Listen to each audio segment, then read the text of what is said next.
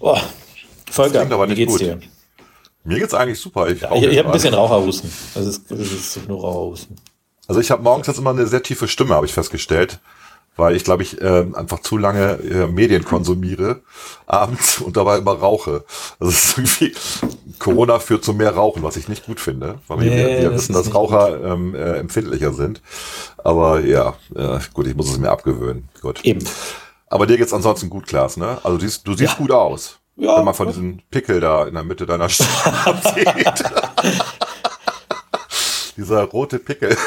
Wie das soll ich schneiden, oder was? Er gibt mir Zeichen. Also ich sehe heute Klaas mal. Das Licht äh, an. Also das wird rausgeschnitten, aber bitte. Wie das wird rausgetan, das das wäre natürlich drin. Natürlich so, was nicht. Das macht natürlich wahnsinnig? nicht. Gut, ich entscheide das. Dann äh, muss ich aber noch erzählen, dass du gerade äh, nackt vor deinem Rechner sitzt. ja, ich sitze nackt vor meinem Und Rechner und Fettschwarte dort. Klaas genießt es. Das ist mein Schutz. Oh Gott, oh Gott. Ja, Gut, ich, also, geht äh, los, Ja, geht los. reicht, reicht. Es wird nicht besser.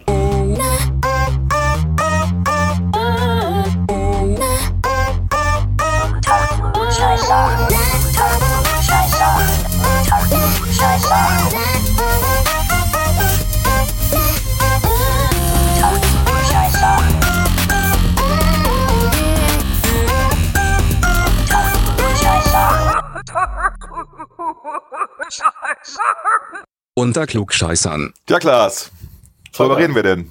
Wir Wir reden reden heute mal- entgegen Ja? unseren ursprünglichen Ansagen, reden wir doch mal kurz über Corona. Aber es ist nicht ganz so schlimm. Wir reden ein bisschen über Corona, aber eigentlich eher so über Empirie und Praxis. Äh, Genau. Empirie und Praxis. Über Empirie und Theorie, über Modelle und äh, Praxis und sonst was. Und äh, Aufhänger dafür ist eine Sendung von unserem guten Freund äh, und Südtiroler, Markus Lanz, vom Genau. 31. März. Richtig. Die hat uns, äh, die war, das ist ein Dammbruch in der Berichterstattung äh, der öffentlich-rechtlichen oder überhaupt im Fernsehen. Äh, fand ich richtig gut, dass mal auf die Empirie geguckt wird und eben nicht auf Modelle. Genau. So. Und was eben ganz wichtig ist, und da kommen wir dann später wahrscheinlich zu, ich weiß es ja nicht, wir haben es ja noch nicht aufgenommen, ähm, da kommen wir dann zu, ja, es gibt ein paar Hinweise, welche Maßnahmen funktionieren und welche nicht. Genau. Und wie sich das Virus verbreitet und wie es das nicht tut. Und die gibt es bei dieser äh, eine Professor, Herr Professor Streeck, Sehr gut. Du hast den Namen gelernt. der äh, Hendrik. Hendrik Streeck. Hendrik Streeck, Mit zwei CK. Bei Streeck mit genau. einem CK und bei Hendrik auch noch mit CK. Ja, ja, und äh, Doppel-E bei Streeck. Genau. Ähm, bei der, der ähm, sympathische Professor von der Uni Bonn äh, auch im Risikogebiet, nämlich im Kreis Heinsberg unterwegs war und Richtig. da sich mal einfach angeguckt hat, was ist eigentlich jetzt, was, was funktioniert und was nicht. Genau. Und wie kann, wie kann man das, also wo kann man das Virus mal nachzüchten? Interessante Informationen. Mhm. Wir werden auch die Sendung unten verlinken Richtig. Wir verweisen Und- auf die Mediathek. verweisen auf die Mediathek des öffentlich-rechtlichen Rundfunks. Und ansonsten haben wir eigentlich, also das war es eigentlich. Also wie gesagt, das ist, das ist harmlos. Also Ja. mich nervt Das kann man sich- Corona wirklich mittlerweile. Ja, man kann sich das trotzdem mal anhören. Das ist halt Ja. nicht wie die anderen Corona-Podcasts, sondern das ist dann halt Keine Ähm, Panikmache, schon. aber auch keine Relativierung. Es ist Richtig, irgendwas dazu. ne? Es ist was für Es ist- vernünftige Menschen. Es ist das, was, was die FDP gerne macht, dazwischen zu sein. Das wir, können jetzt, äh, wollen wir das so machen wie immer diese komischen Kettenbriefe bei Facebook, wo wir dann sagen, also ich weiß, dass die meisten Leute das nicht so denken wie wir, aber wenn du zu den 5% gehörst, die das genauso denken wie ich, dann poste das jetzt auch auf deiner Pinnwand und verlink mich. Die Das Dinger kriegst du noch. Ich habe solche Ich, ich sehe die immer nur bei anderen Leuten. Nee, Achso, wollte ich das sagen. Weil ich, also, also die Leute, die sowas posten, die töte ich aus meiner Facebook-Freundschaft. ich sehe das immer bei so zwei, drei, drei, drei Leuten, die, die, ne, so, Okay. die wir auch kennen. ähm, nö, ansonsten hast du noch irgendwas zu berichten? Uns geht's nach wie vor gut. Uns geht's Ich- nach wie vor gut. Ja. Ähm, ich kann auch nur sagen, dass es unternehmerisch uns auch immer noch gut geht. Ähm, aber ja, das wäre natürlich äh, die Ausnahme, ne? sozusagen von der Regel, ja. Ja, Also lustigerweise ähm, vielleicht noch ein Gedanke, bevor Mhm. wir gleich in die Diskussion einsteigen, den wir dann überhaupt nicht aufnehmen werden. Aber mir hat auch, äh, ich habe vorhin mit einem Solo-Selbstständigen gesprochen, wie das neue Ja. Wort ist, wie ich da, das gelernt habe. Früher hätte man Freiberufler gesagt. Ja. Und ähm, dieser Solo-Selbstständige hat mir gesagt, dass er sich fast ein bisschen darüber ärgert, dass er in guten Zeiten ganz viele Rücklagen angelegt hat für diesen Ja, Fall und jetzt alle anderen die Kohle, die äh, Kohle in den. Arsch, ge- äh, äh, hinterher, hinterhergeworfen bekommen. Das hättest du auch von mir hören können. Das, das, Ja. das ist eine Debatte, Vielleicht die wir auch sprechen bei wir der später nochmal äh, Das, also das ist eine äh, Debatte, die wir auch bei der Gesellschaftsversammlung gemacht haben, weil wir haben wirklich eine sehr hohe Rückstellung gebildet für Worst-Case-Szenarien und äh, haben deswegen den Gesellschaftern eben nicht ähm, die Gewinne ausbezahlt, wie man das sonst machen könnte, weil wir gesagt haben, wir wissen nicht, was kommt. Ich meine, wir reden seit zwei, drei Jahren von der nächsten Finanzkrise, die kommt und deswegen sind wir einfach Mhm. vorbereitet. Klar ist das ärgerlich, wenn andere das nicht gemacht haben, aber so what? Wir werden auch ja, weiterhin man kann sich auch, manche sein. Dinge sind einfach ungerecht, habe ich heute im anderen Kontext Ja. gesagt. Manche Dinge sind einfach ungerecht, aber vielleicht ist es trotzdem gut, dass sie da sind. Das Leben ist nicht gerecht. So, ich habe noch eine Sache, die ich noch erzählen muss. Hart, aber Ähm, ich, hatte gestern, ich hatte gestern mit meiner Tochter ähm, Julia ein Gespräch. Also wir machen das öfter mal FaceTime. Man sieht sich ja lieber. Das ist besser als telefonieren. Und die hat uns dann noch so, die ist ja Theaterwissenschaftlerin und ähm, hatte uns dann so einen Tipp gegeben. Wir gehen ja auch gerne ins Theater. Theater sind halt zu. Außer in Schweden, da sind die halt auf. Mit 50 Leuten maximal kannst du da ins Theater gehen. Ähm, und äh, es gibt ganz viele Theater inzwischen, die ihre Aufführungen ähm, äh, bei YouTube einfach jetzt zeigen. Ne, das gehört auch das Goethe-Platz-Theater äh, und äh, das kann man über, über Google und YouTube finden. Also wenn jemand Theater gerne nochmal guckt, die Shakespeare Company in Bremen macht so eine Art Daily, also bringt immer kurze Clips aus, äh, aus verschiedenen Theaterstücken, die sie extra äh, jetzt in diesen Corona-Zeiten nochmal präsentieren und, und, und vorführen. Auch mit zwei Meter Abstand, die Schauspieler, was ganz lustig ist bei einigen Szenen. Stell dir bei Romeo und Julia die Schlussszene mit zwei Meter Abstand vor. Sehr gut. Das war so ungewollt komisch. Aber ähm, also wer das findet man. Und ich habe dann mir gestern dummerweise dieses, was im Goetheplatz-Theater aufgeführt worden ist, diese ähm, Blade Runner-Geschichte mir da angeguckt. Und ähm, spart euch das. Die ist wirklich schrecklich. Die ist wirklich schrecklich. Ich dachte, okay, tolle Kostüme und tolles Bühnenbild. Und dann merkte ich nach fünf Minuten, da passiert aber nichts. Und dann spule ich bei YouTube vor. Und dann bin ich bei 50 Minuten und es ist immer noch dasselbe. Die stehen immer noch zu fünft vor diesem Bühnenbild und halten Monologe.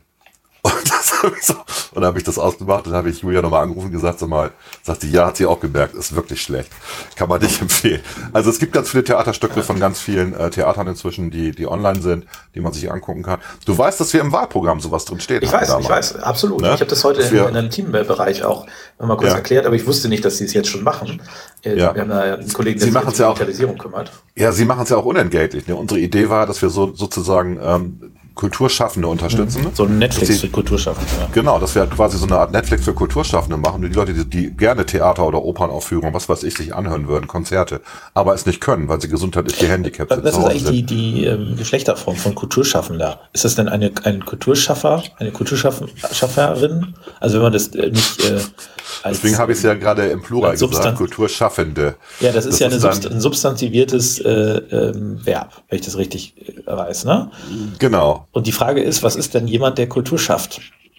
Also der ist ja nicht, wenn du substantivierst, ist er ein Kulturschaffender. Aber wenn du sagst, ist das, Das also ist wie bei Wissen, das ist wie bei Wissenschaft, Wissenschaftlerin und Wissenschaftler. Kulturschaffender und Kulturschaffenderin. Und die Mehrzahl ist dann auch entsprechend.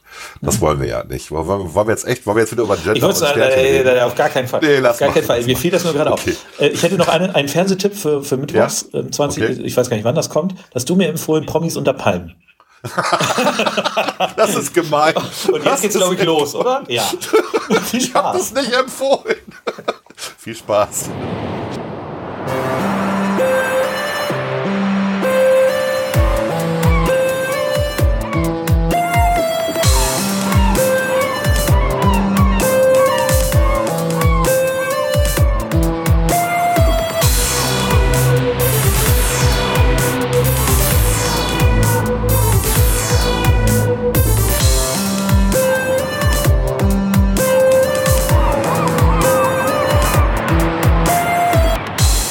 Unter Klugscheißern. Thema der Woche, Volker. Was haben wir denn heute als Thema der Woche? Markus, Ist das eigentlich, wenn wir, wenn wir in dieser Regelmäßigkeit Podcasts machen, ist es denn noch ein Thema der Woche oder ist es ein Thema des Tages? Oder Keine Ahnung. Ich haben wir überhaupt noch Kategorien? Ist nicht alles auch schon- durcheinander im Moment. Ja, irgendjemand hat mir auch gestern erzählt, äh, ich weiß auch, wer es war, aber ich sage jetzt keinen Namen, dass jetzt ja alle täglich Podcasts machen und man können, können ja nicht mehr ähm, nachkommen. So, wir machen aber nicht täglich einen Podcast, wir machen alle zwei Tage ein. Unregelmäßig. Unregelmäßig. Unregelmäßig. Wir, wir, wir stellen unsere Zuhörerinnen und Zuhörer noch vor viel mehr Herausforderungen, weil wir unregelmäßig irgendwas machen. Ich habe heute Gabor Steingart gehört heute Morgen. Und was ich ziemlich cool finde, ist, dass der ständig jetzt Musik einblendet und dann über Konzerte redet, die früher gelaufen sind und die einfach einblendet. Und vielleicht sollten wir es auch mal machen. Vielleicht sollten wir mal die GEMA-Gebühren bezahlen für diesen Podcast. Es ist ja nicht viel, hast du ja mal ausgerechnet, sodass wir frei sind, was auch die Musik angeht und nicht immer meine selbst komponierte Musik hören. Wir können aber dann nur Stücke zu einem gewissen Prozentsatz wiedergeben, ne? irgendwie 60 Prozent oder sowas. Wir können nicht die Stücke komplett spielen. Ist das so? Hast du, Ja, ja. Hattest du dich da schlau gemacht? Ah, Du ja, hattest okay. das äh, zu Recht noch rausgefunden. Sonst hätte ich das ja alles schon gebucht. Wie viel Prozent waren das? Ich weiß es nicht. Aber es war, es war so, es war okay, aber es war halt nicht 100 Prozent. Ah, okay. Ich weiß es gar nicht mehr, es ist schon so lange her. Wir machen diesen Podcast ja schon seit zehn Jahren gefühlt. ja, wir waren ja die Ersten damals, Ja, als ja, es ja, noch gar keine Podcasts gab. Da haben wir ja schon angefangen. wir haben es erfunden. Im Prinzip haben wir es Beweist- erfunden. Beweist uns das Gegenteil. Absolut. Wir reden über Markus Lanz. Äh, die Sendung gestern. Ähm, Genau, wir, wir wollen doch, also wir, wir haben uns eigentlich vorgenommen, gar nicht niemals über Corona zu reden. Nee. Wir, wir wollen aber trotzdem ausnahmsweise mal einmal kurz darüber reden und wir haben Ja.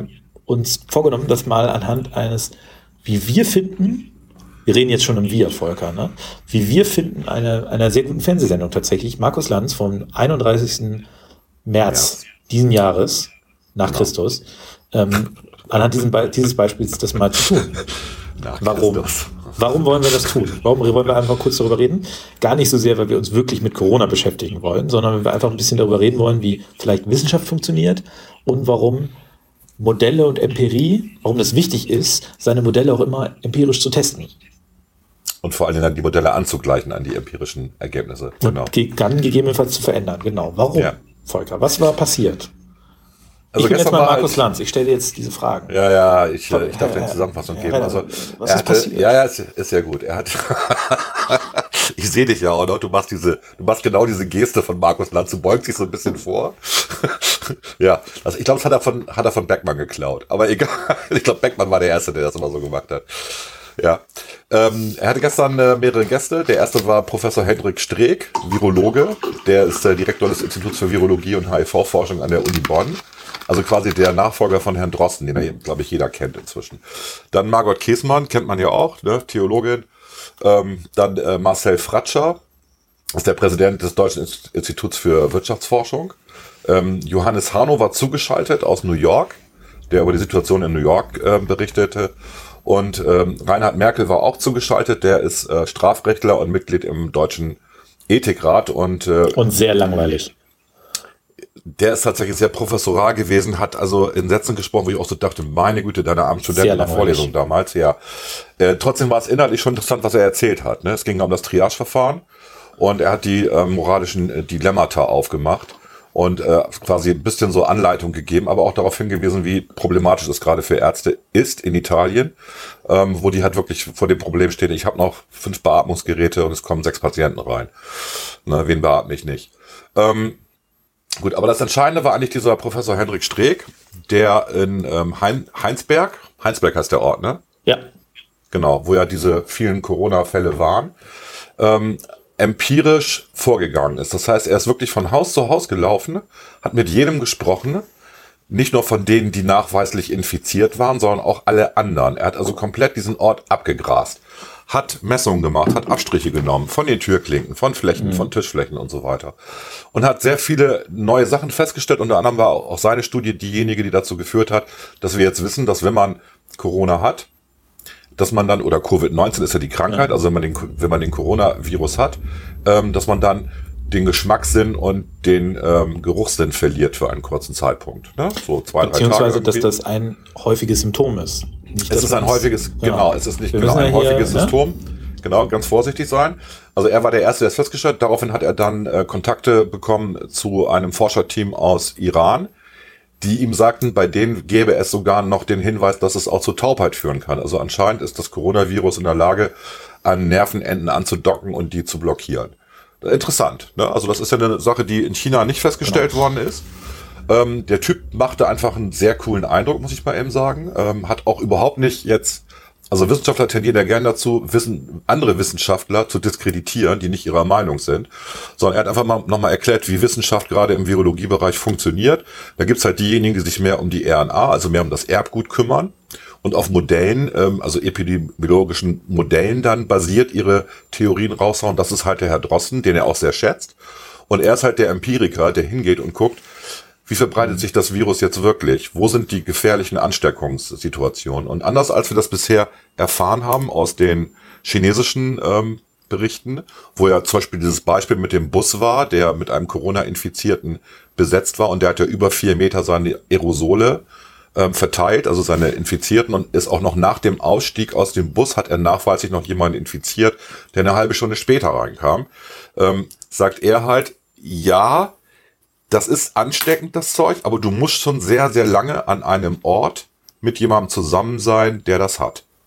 Das fand genau. ich halt sehr interessant. Also, ne? Essentiell, ich glaube, ich glaube, wir müssen, also A, müssen wir bei chinesischen Zahlen und so weiter natürlich sowieso vorsichtig sein, aber das, Richtig. was er, glaube ich, was, was glaube ich, das, der entscheidendste Hinweis war von ihm, ist, dass er in der Empirie, also tatsächlich vor Ort, an ja. keiner einzigen also er war in mehreren Haushalten, wo eben viele genau. hochinfizierte Leute waren. An keiner einzigen Oberfläche, von keiner einzigen Oberfläche konnte er den Virus entnehmen und züchten. Also er, das war alles genau. totes Virusmaterial. Also er hat, er hat die RNA nachweislich gefunden von, ja. äh, von, von dem Virus, aber diese RNA war nicht mehr in der Lage, sich einzubauen in einen Wirt und sich zu reproduzieren. Die war also tot. Da fehlten halt wichtige Elemente halt. Und ähm, das ist halt sehr cool, weil es im Endeffekt ähm, zeigt, dass das Virus wirklich sehr empfindlich ist auf Umweltbedingungen, mit denen es nicht klarkommt. Türklinken sind ja nicht so warm wie Menschen, die sind ein bisschen kühler. Anscheinend ist die Temperatur da ein Problem oder die Fläche oder oder. Das sind jetzt Vermutungen einfach nur. Aber ich fand das, er hat ja auch die Katze untersucht, ne? Also geguckt, ob man, äh, ob, ob Katzen selber das bekommen. Ähm, das war nicht der Fall. Und auch, ob, wenn man eine Katze streichelt als Infizierter, ob man dann ähm, quasi über das weitere Streicheln dann das Virus weitergeben kann. Auch das ähm, hat er hat er negativ bewertet. Also da gab es keinen einzigen Fall. Das war sehr interessant. Das heißt, im Endeffekt ist es wirklich so, wenn Leute zusammenkommen, dann wird das Ding weitergegeben. Und die soziale Distanz ist da tatsächlich wichtig. Also diese zwei Meter Abstand ne, ähm, also, sind das Entscheidende. Wir haben ja am Anfang gesagt, es geht gar nicht so sehr um das Corona, sondern es geht eher darum, wie man jetzt Empirie und Theorie, sage ich mal, zusammenbringt. Und man sieht eigentlich an diesem Beispiel sehr gut, was da passiert ist. Also auf der einen Seite ähm, gibt es ein Modell, das so und so ähm, gesagt hat, wie, was, wenn das passiert, dann passiert das, so und so viele Infizierte, dann verdoppelt sich jede drei Tage die Anzahl der Infizierten ja. und so weiter. Was müssen wir jetzt tun? Social Distancing und so weiter. Und dann sind eine Reihe von Maßnahmen ergriffen worden. Und jetzt kann man basiert auf der Empirie eigentlich äh, Vermutungen, also fundierte Vermutungen anstellen. Das sind ja alles Vermutungen letztlich, mhm. ähm, mhm. welche dieser Maßnahmen Erfolg haben werden und welche nicht. Ich glaube, was das Ergebnis ist, ist die Ausgang, also nicht die Ausgangssperren, sondern das Kontakt, die Kontaktbeschränkungen sind sinnvoll. Absolut. Ja? Ähm, es ist total sinnvoll, sich mit, also sich äh, nicht mehr mit vielen Leuten zusammenzutun. Es ist sinnvoll, Richtig. Abstand zu halten. Es ist total sinnvoll, ähm, auch bei engeren Freunden und Familie, äh, die nicht direkt anzusprechen, nicht denen ins Gesicht zu spucken oder sonst was. Auf der anderen Seite kann man aber auch eine Reihe von ähm, anderen Dingen feststellen, die eben nicht ins Modell oder beziehungsweise zu den, Modi ähm, ähm, zu den vorgenommenen Maßnahmen passen. Eine davon ist, ist beispielsweise, ähm, dass man Restaurants, dass man Frise also Restaurants nicht, Entschuldigung, Restaurants würde ich ausnehmen, aber dass man Friseure geschlossen hat, dass man Geschäfte geschlossen hat. Nee, Restaurants hat er auch, war, war auch ein Beispiel. Er, gibt, er sagt, es gibt keinen einzigen Nachweis bisher, dass innerhalb eines Restaurants das Coronavirus übertragen worden ist. Das hat er ja auch gesagt. Genau, genau das, darum geht's mir nicht. Also mir geht's nicht hm, okay. darum, der, also du hast in Restaurants sitzt du Leuten gegenüber und den, wenn du mit denen sprichst, spuckst du denen zwangsläufig ins Gesicht. Ob ja. die sich im Restaurant infiziert haben oder irgendwo zu Hause, ähm, das ist ja, das ist ja nachher irrelevant. Das lässt sich auch nicht ja, du musst halt, du musst halt einen großen Tisch haben. Ich weiß, das ist ungewöhnlich ja. inzwischen in Restaurants, aber wenn du aber, den, aber wenn du da zwei Meter Abstand hältst, Restaurants würde ich ne? deswegen auch ausnehmen. Es ist klug Gut. und schlau gewesen. Diskotheken, die hat man vielleicht sogar zu spät geschlossen. Ja. Clubs, Kneipen, Absolut. die hätte man alle früher, glaube ich, schließen sollen. Mhm. Auf der anderen Seite eben das, was ich eben sagte, es ist äh, offenkundig nicht notwendig, Friseure zu schließen. Äh, es ist nicht notwendig, im Supermarkt, ähm, äh, sage ich mal, wie es jetzt diskutiert wird, Atemmasken ähm, zu tragen ja. oder sowas. Es ist sowieso diese Atemmasken zu tragen, das macht anscheinend auch allgemein nur wenig Sinn. Es macht da Sinn, wo sie gebraucht werden, Krankenhaus, Pflegeheim und so weiter. Genau. Da sollte man vielleicht auch, wenn man ähm, als Besucher dann doch irgendwie in einer schwierigen Situation, Besucher sind ja noch erlaubt, wenn es zum Beispiel um Fälle geht, wo, wo der Tod, ähm, äh, sage ich mal, ähm, vorhersehbar ist, da sollte man auf jeden Fall auch, auch entsprechende Masken tragen und so weiter. Ähm, auch wenn man irgendwie im Krankenhaus ist und so weiter, alles, alles völlig d'accord. Aber die ähm, Alltag, also irgendwie im Supermarkt oder sowas, werden die nichts bringen. Also das ist eine mhm. reine, äh, also zumindest laut den fundierten Vermutungen aus der aus der Empirie. Ne? Also genau. wenn ich, wenn er selbst nachdem Menschen direkt die, also die hoch, hochinfektiös waren, diese Türgriffe angefasst haben und die haben direkt danach den Abstrich genommen und konnten das Virus nicht nachzüchten. Richtig. Dann heißt das im Prinzip, äh, es war zwar nachweisbar über die RNA, aber es war eben nicht ähm, züchtbar. Also es war tot. Dann heißt es, ist das ein deutlicher Hinweis darauf, dass wir auch, wenn wir irgendwo ein Kartenterminal anfassen, wenn wir äh, im Supermarkt eine Verpackung anfassen, die jemand anders schon angefasst hat, ähm, dass das absolut keinen Unterschied macht. Überall dort, wo quasi der direkte Kundenkontakt, also das, mhm. das Gespräch, ähm, deswegen sind übrigens Plexiglasscheiben an der, an der Kasse wahrscheinlich gar nicht so doof, mhm. ähm, aber überall dort, wo quasi Beratungskontakt über längere Zeit ist oder so mehrere, mehrere Minuten, das, da macht es Sinn, das aufzulösen, aber ja. überall dort, wo man sich im Prinzip direkt, ähm, äh, nicht direkt irgendwie gegenüber sitzt und anspuckt, scheint es nach derzeitigem Stand der Wissenschaft äh, keine Notwendigkeit zu geben, äh, irgendwie das Exakt. einzuschränken. Er will das jetzt nochmal evaluieren. Er macht jetzt eine zweite ja, Studie, ne, um zu gucken, ob das alles noch stimmt. Ne. Infektionen sind ja fortgeschritten. Es gibt ja auch die interessante ähm, Überlegung, was ist eigentlich mit denen, die das jetzt überstanden haben. Mhm. Äh, auch da könnte es sein, dass nach, auch nach überstanden ähm, der Infektion ähm, sie noch virulent sind. Auch das muss er überprüfen im Endeffekt. Ne? Also ja. natürlich sind die erstmal immun. Man fragt sich immer, wie lange, aber mindestens ein Jahr, vielleicht zwei Jahre, wie bei einer normalen Grippe halt auch. Ähm, also der hat da noch eine Menge vor sich. Was ich halt wirklich ähm, interessant fand, war, dass das sofort, was er vorgetragen hat, ähm, von dem, ähm, wie hieß er nochmal, äh, Johannes Hano, dem Journalisten aus New York, der zugeschaltet war, missverstanden worden ist, als wenn er das verharmlosen wollte. Nein, er will es nicht verharmlosen. Er sagt nur, ähm, dass wir aufgrund der, der Zahlenbasis und seiner empirischen Untersuchung auf Dauer nicht diese extremen Beschränkungen brauchen, die wir gerade haben. Und das geben ja auch die aktuellen Zahlen wieder. Wir haben jetzt ja, wenn man sich die Corona-Tracker anguckt, wir sind jetzt bei einer Steigerungsrate der Infektionsraten bei sieben Prozent seit drei Tagen. Also deutlich unter den zehn Prozent, die Merkel mal in den Raum ge äh, geworfen hat, weil sie gesagt hat, wenn wir nur zehnprozentige Steigerungen haben, dann schafft das unser Gesundheitssystem. Ähm, jetzt schon. Also jetzt schon heißt, wir haben jetzt ja eine Woche ungefähr hinter uns mit diesen ähm, Ausgangsbeschränkungen. Und ähm, die soziale Distanz hatten wir schon eine Woche vorher. Und was wir jetzt sehen, ist ja das Ergebnis der sozialen Distanz. Das scheint richtig, richtig gut zu funktionieren. Und er hat auch noch Schweden erwähnt, als Beispiel, die ja auch auf soziale äh, Distanz gehen, sonst aber alles offen haben. Und das äh, als Eigenverantwortung definieren. Also wenn jemand meint, er gehört zur Risikogruppe, dann soll er halt zu Hause bleiben. Und wenn jemand aber sagt, ich gehöre nicht dazu, dann muss er trotzdem darauf achten, dass er soziale Distanz hat, damit er nicht andere infiziert, falls er es hat. Das ist schon klar. Ja. Aber das war eine richtig gute äh, Relativierung so ein bisschen auch, ein bisschen auch rausnehmen ähm, des Angstzustandes, den viele ja haben. Und ähm, der Johannes Hano hat es komplett missverstanden aus New York und hat ihn dann Professor Schreck genannt, statt Streck, was ich sehr lustig fand. Und es ist dann aber gleich danach relativiert worden von ihm nochmal und auch von Markus Lanz, das fand ich sehr gut, äh, um klarzumachen, nein, er, er ist nicht gegen die Maßnahmen, sondern er sagt nur, diese extremen Maßnahmen werden wahrscheinlich nur noch marginal was bringen. Und da muss man halt gucken, in welcher Relation steht das zu den vielleicht beschädigten Wirtschafts- und Gesellschaftssystemen hinterher. Das war eine, eine Debatte, die dann mit dem Marcel Fratscher geführt worden ist ähm, vom, vom Deutschen Institut für Wirtschaftsforschung, aber auch mit der Margot Käßmann als Theologin. Ja, das war eine ganz interessante Suff, Debatte. Als Suff-Theologin darf man, glaube ich, sagen. Ne? Bitte was? Als Suff-Theologin. Hör mal auf. Ja, das war lange her, ne? Das war noch zu Schröders Zeiten. Das ist, glaube ich, 20 Jahre her, oder? Egal. nee, nee, das war nicht zu Schröders Zeiten. Das war definitiv danach.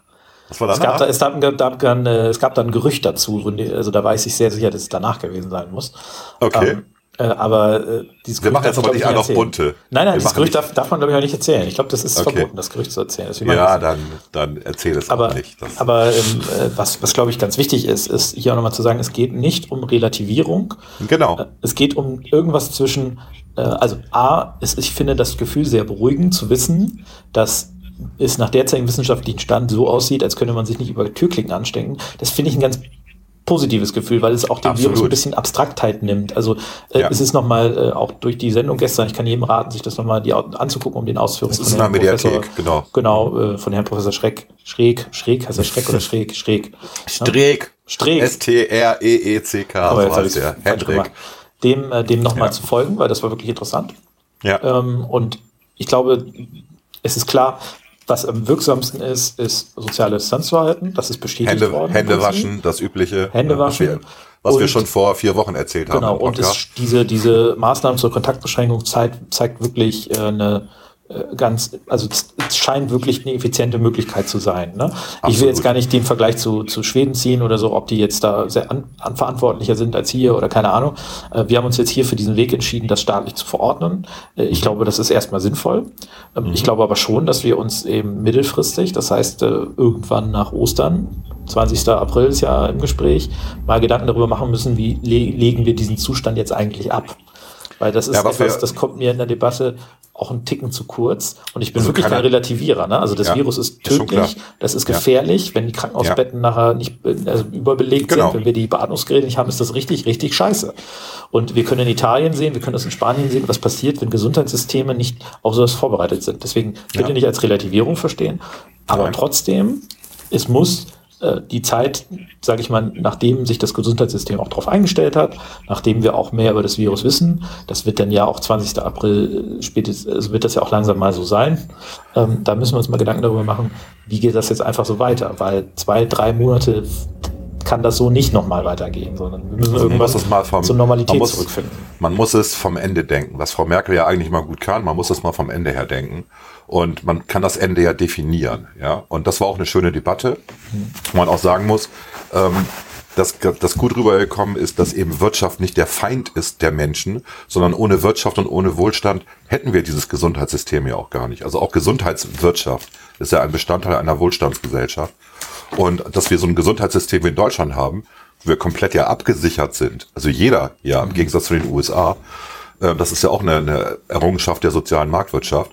Und das kam alles gut rüber tatsächlich. Also ich war sehr überrascht, ähm, wie ja, wie, wie, wie nah an den Fakten äh, da diskutiert worden ist und auch an den gesellschaftlichen Fakten und eben nicht ähm, dieses populistische, was gerade in letzter Zeit so, also dieses Wutbürgertum, was von links und rechts auf einen einprasselt.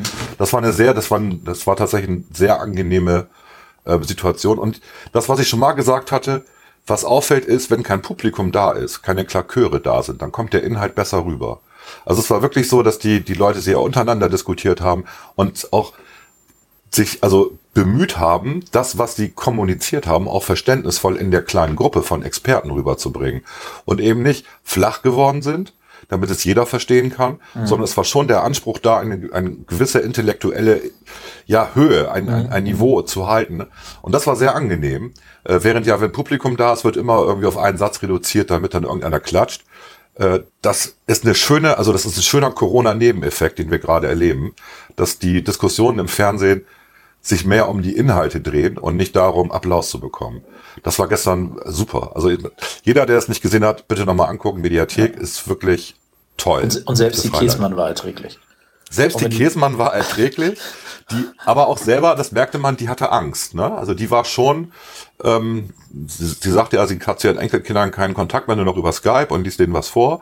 Hat sie auch noch Werbung für Skype gemacht. Ne? Es gibt ja auch noch andere. Aber wird das eingestellt, Leute? Tut euch das nicht. Das Ja. ist scheiße. Ja, ich habe gerade erfahren, dass ich ein Kolloquium mit einem Studenten, den ich betreut habe, auch per Skype machen soll mit dem Prof, wo ich auch so denke, wieso denn Skype, ey? Und dann schreibt er, ja, weil Zoom und so in der Hochschule nicht ge gern gesehen wird, weil, weil die Daten ja gespeichert werden auf dem Zoom-Server. Ja, so what, als wenn die sich ein Kolloquium angucken wollen, ey, die Leute. Ehrlich. Klar, also hört mal klar. auf, übertreibt mal. Also das ist so wie bei Google Hangout oder so.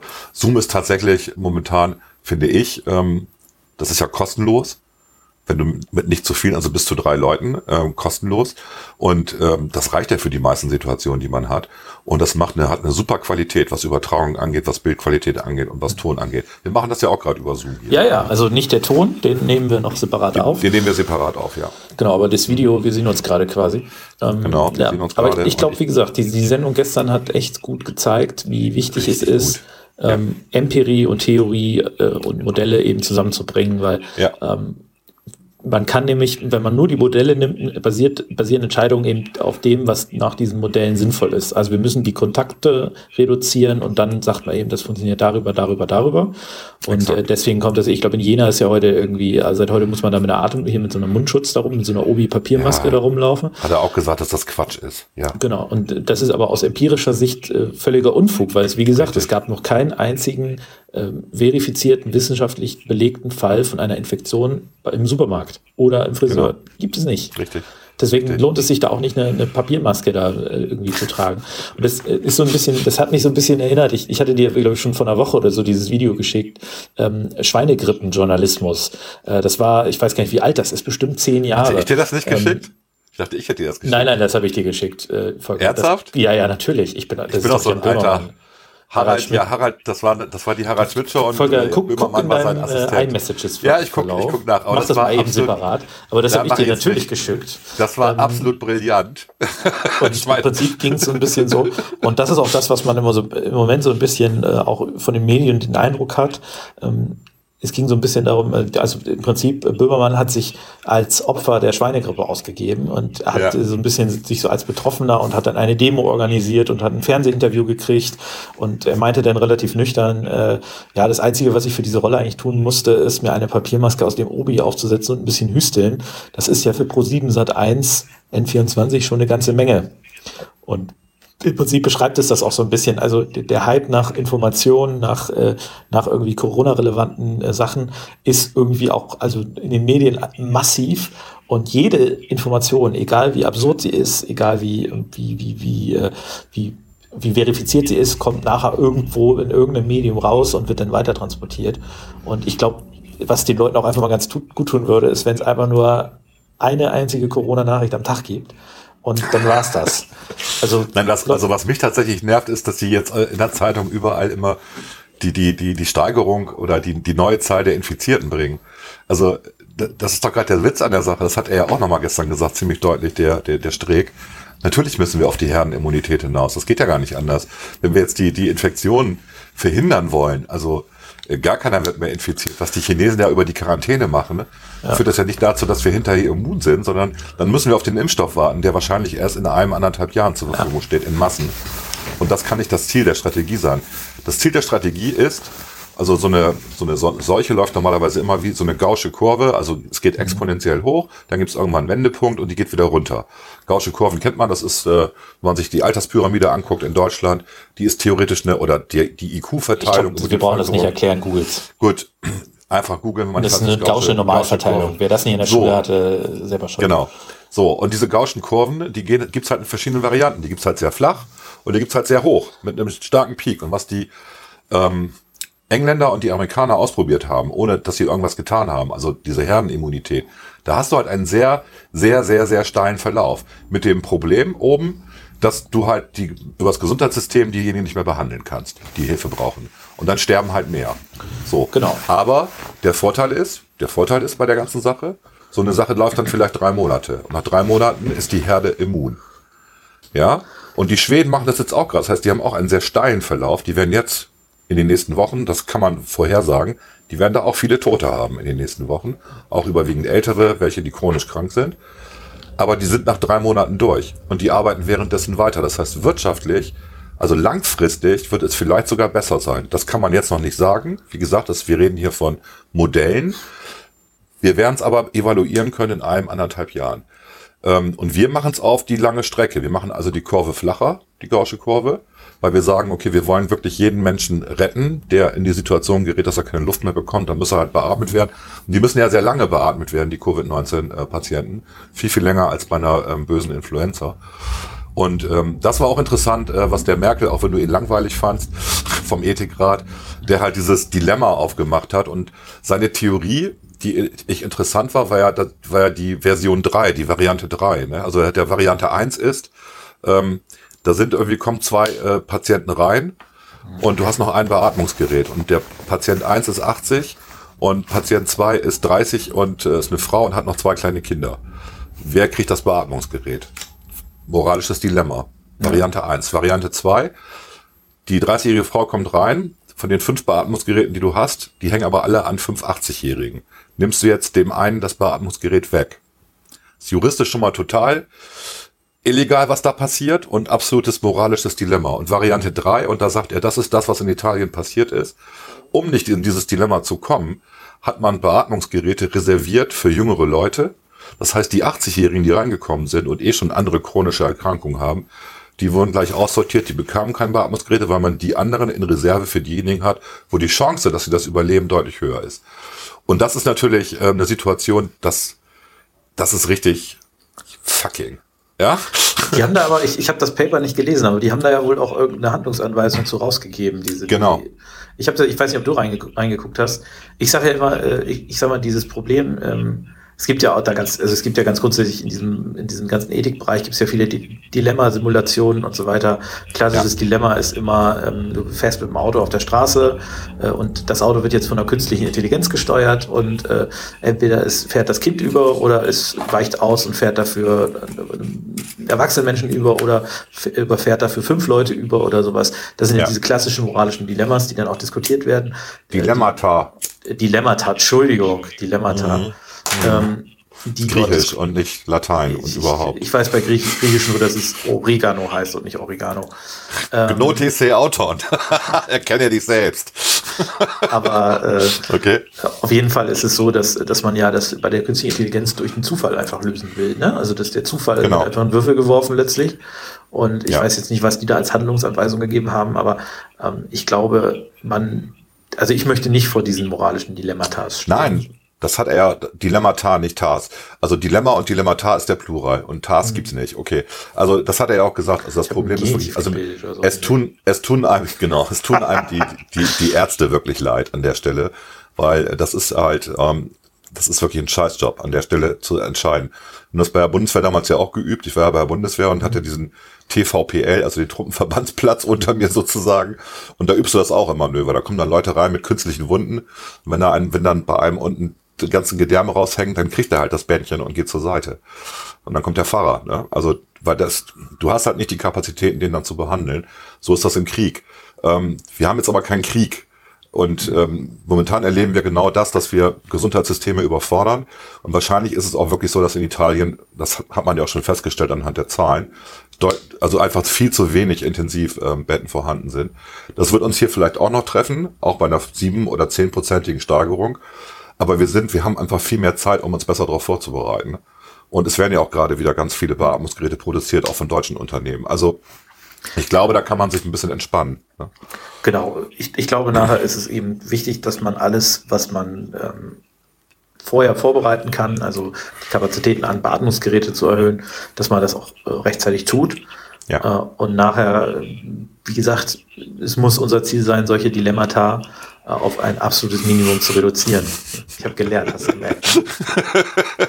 Warte, ich kann dir, ich kann dir über Zoom, kann ich dir einen Daumen hoch schicken. Wow. wow. ähm, nein. Aber ich sag mal, das war, also das war vielleicht die Kurzexkurs denn doch zu Corona. Ähm, mhm. Wir versuchen uns so ein bisschen, also wir haben ja beide auch unterschiedlichen Stufen der, der, ähm, der, der Einstellung zu Corona durchgemacht und zu den Maßnahmen. Wir versuchen uns, glaube ich, beide so ein bisschen im, irgendwie im Mittelfeld zu bewegen. Also äh, ja. äh, und was ich immer versuche, und das möchte ich vielleicht noch zum Schluss sagen, ich lese täglich weder für Bremen noch für ganz Deutschland die Nachricht, wie viele jetzt neu infiziert sind und wie viele Leute gestorben sind. Ja, das rate ich auch jedem. Das rate und ich jedem. Ich sage warum, weil ich nicht erkenne, welchen Mehrwert es hat für mich persönlich. Richtig. Genau. Ja, und selbst nicht mehr dienstlich, weil ich bin, äh, also ich habe jetzt erstmal dienstlich damit auch wenig zu tun. Ich mache Gott sei Dank bei uns nicht die Gesundheitspolitik. Aber ich lese das nicht. Ähm, weil ich diesen Mehrwert für mich nicht erkenne, zu wissen, wie viele Leute sind jetzt gestorben oder nicht. Und ich auch genau weiß, dass solche Dinge natürlich auch emotionalisieren und Emotionalität macht nicht unbedingt ähm, äh, klüger und äh, man trifft vor allem keine klugen Entscheidungen. Und das Richtig. möchte ich jedem nur raten. Ähm, ich glaube, wir haben jetzt äh, auch heute nicht über Zahlen gesprochen. Ich hoffe nur Nein. ganz wenig. Jedem nur raten, ähm, Hände waschen, sozialen Abstand halten und Medien ja wirklich am Abend die Tagesschau gucken reicht und stumm schalten, wenn lieber Tote sprechen. Das bringt ja. uns einfach nichts. Wir haben es da nichts uns, von. Die Politik macht viel, ähm, ja. die Gesundheitssystem bereitet sich fort, äh, bereitet sich konstant vor auf diese, auf diese Situation. Es werden Beatmungsgeräte geordert, es passiert schon alles und es passiert nicht mehr, nur weil Hans Franz oder Klaas Bansemann in diesem Fall äh, weiß, wie viele Leute sterben oder nicht. So, ich muss noch eins sagen, 23.03 ähm, 2020 um 22.46 Uhr hast du mir das Schweinegrippen-Fake Video geschickt. das also du hast völlig recht, ich habe es nochmal eben rausgesucht. Ja. Ich habe es dann, ich glaube, an 500 Leute weitergeleitet, weil ich so lustig fand. Und einige haben es auch nicht verstanden, was ich damit Wir, meine. wir verlinken das äh, sonst. Äh, Wir verlinken das doch mal, genau. aber trotzdem, Ja. wie gesagt, zum Schluss, weil das äh, auch immer schnell, also wir haben das ja auch erlebt, dass äh, solche Gedankenspiele, ich habe ja vorhin auch ein bisschen äh, erwähnt, dass ich glaube, wir brauchen auch eine Exit-Strategie. Dass natürlich solche Gedankenspiele und auch das, was du gesagt hast, dass man auch im, über Bereich Wirtschaft und gesellschaftliche Aus, also wirtschaftliche und gesellschaftliche Auswirkungen, dass man darüber nachdenken muss. Ja. Solche Dinge werden immer schnell nach dem Sinne un uminterpretiert, als sei man unempathisch, habe ich heute gelesen, und Ja, unsozial. Oder als sei man einfach ein Arschloch, dem, äh, sage ich mal, die Wirtschaft wichtiger ist als Menschenleben. Und das ist Nein. natürlich mitnichten so. Nur, das, wofür ich jetzt auch appelliere, wofür ich heute auch äh, mehreren WhatsApp-Gruppen appelliert habe, ist, sich genau anzuschauen, auch basierend auf empirischen Daten, welche Maßnahmen, Entschuldigung, welche Maßnahmen sind wirklich sinnvoll, bringen etwas und welche Maßnahmen sind letztlich nur ein Hilfeschrei und eine Gängelung für den normalen Bürger Ja. oder die normale Bürgerin. Übergriffig.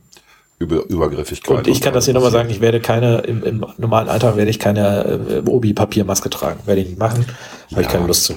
Ich habe hab aber zu Hause, lustigerweise habe ich eine, äh, also, aber die habe ich schon lange vorher gehabt, so eine Atemschutzmaske mit dem Level 2. Also ich bin gegen, ich könnte die aufsitzen, dann bin ich gegen, äh, bin ich gegen Okay. Dings geschützt. Ja, gut. Pf, Du, geschenkt. Die ist direkt neben meinen 3000 Schuss Munition, meinen sechs Waffen, mein Survival-Kit, meinem Mhm. Du gibst gerade das, gibst gerade das Gespräch äh, wieder, was ich mit jemandem hatte, den ich kenne, der wirklich so geredet hat.